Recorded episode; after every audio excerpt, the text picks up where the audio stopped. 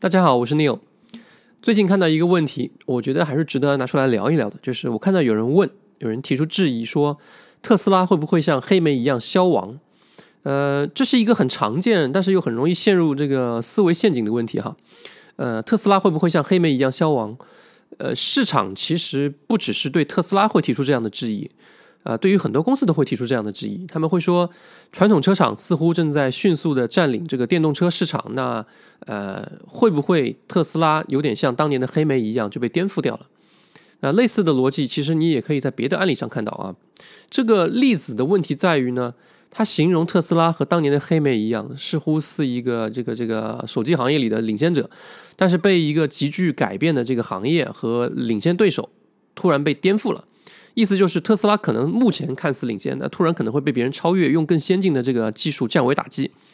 那类似的例子就好像说，呃，迪士尼可能会被游戏公司取代，因为小孩子不爱看动画了，他们更爱玩游戏。那有玩游戏成长起来的一代人，有没有可能最后就不爱看动画了，或者不买账了？对于迪士尼，那它的优势就荡然无存。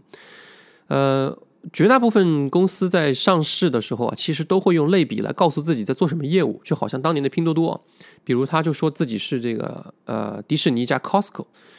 他打这个类比，其实当年也很多人不是很理解呃。那再举一个例子啊，那绝大部分的球探在挖掘年轻球员的时候，也喜欢拿这个球员和现有球员进行对比，或者说历史上的球员进行对比，比如说某某球员是这个年轻版的诺维茨基，或者说是年轻版的科比之类的。呃，类比思维其实对于我的影响很大，因为当年我对于这个呃比特币啊，还是感到很疑惑的，不理解。那呃，我曾曾经在很长的一段时间里不理解比特币，因为我感觉这玩意儿根本就不创造价值，也没有太多的应用价值，它只有达成共识的价值。这也是我被告知的这个这个逻辑。我一直是用传统的价值投资的这个理解去看待比特币的。然后，如如果你用这种方式去看待它呢，你会发现。呃，你就无法很好的理解它，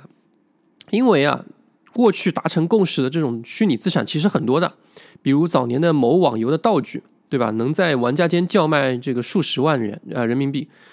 要知道那个年代啊，嗯，二零零六年左右，呃，一把虚拟的武器可以叫卖到大几万甚至十万元人民币。那个时候的北京房价还没有过万呢，啊，这共识。至少说，在玩家之间已经是够夸张的了。那我在前面聊元宇宙的时候啊，也说过，Matthew Ball 提到的一个重要的点是，这个呃，元宇宙的一个特点是它能对现实产生不可磨灭的影响。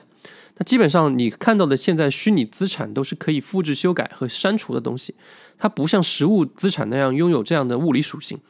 那比特币其实拥有了一个物理资产，我们的实物资产拥有的这个物理属性，同时又拥有这些物理资产不具备的数字化属性。其实这个才是它的根本的差异和核心。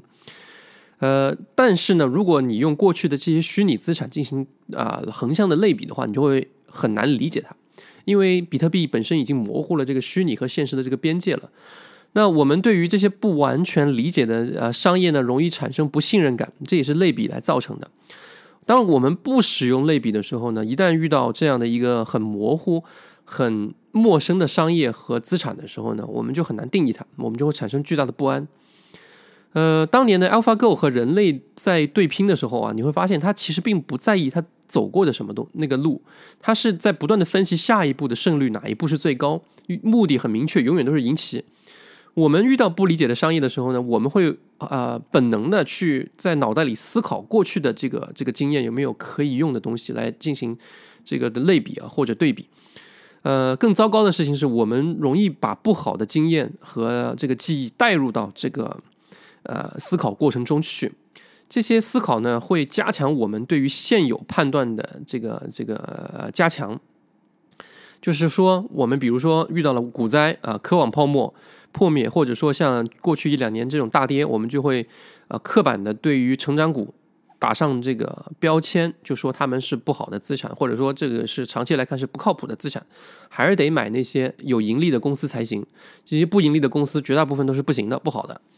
那这个时候就会有人问了啊，那你你既然这样讲，那是不是反过来用第一性原理这个去做投资就万无一失了呢？那显然不是的，因为没有一套。理论啊，可以在这个混沌的世界里实现万能的效果。呃，当举个例子啊，比如说我现在是个基金经理，然后我向这个一群 LP 去解释我的一个投资逻辑的时候，可能是无效的，因为他并不理解你在说什么。但如果你用类比的方式去跟他打比方的话，他可能会理解。这样你才能赢得资金，赢得 LP 对你的支持。但你必须要用类比的这种方式来快速的让你的客户来理解你在做什么，哪怕他们并并不是真的懂啊。这只是你的思维工具项里的一项而已。你在用完它之后，你就把它扔掉，你不要一直用它。所以它在合适的时候是可以发挥很大的作用的。类比不但能让我们快速的理解某个领域的知识，同时还能提高我们对于一些方面的想象力和创造力。但它也有很大的局限性，所以我们必须要在深入某一件事情的时候呢，就快速切换我们的思维工具。呃，我闲得慌，我又去问了一下这个 Chat GPT 是怎么看待这个问题的。那他回答了真的很好，那显然这个回答是正确的。那顺便吐槽一下啊，他如果呃再这么学习，快速进化下去，我感觉我的稿子都可以直接扔给他来写了。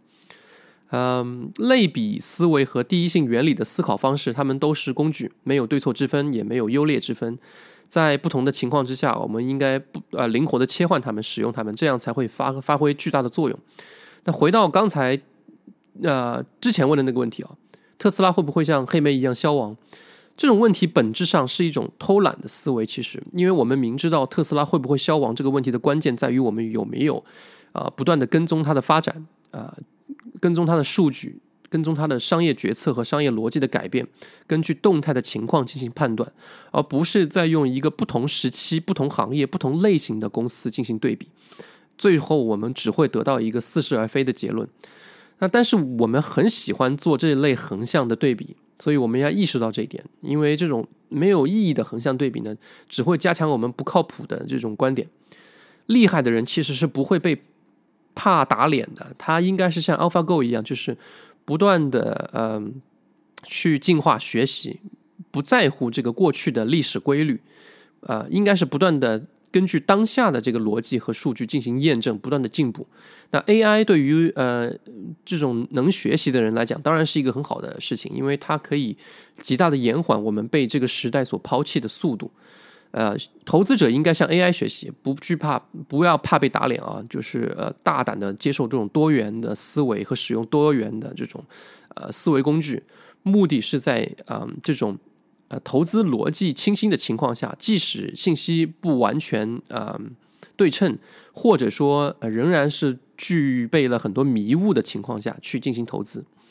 这又似乎是另外一个话题了啊！我刚刚好像也用了一个类比。那回头可以再聊一下，我们应该如何在信息不全的情况下进行投资。好，这一集就聊到这里，拜拜。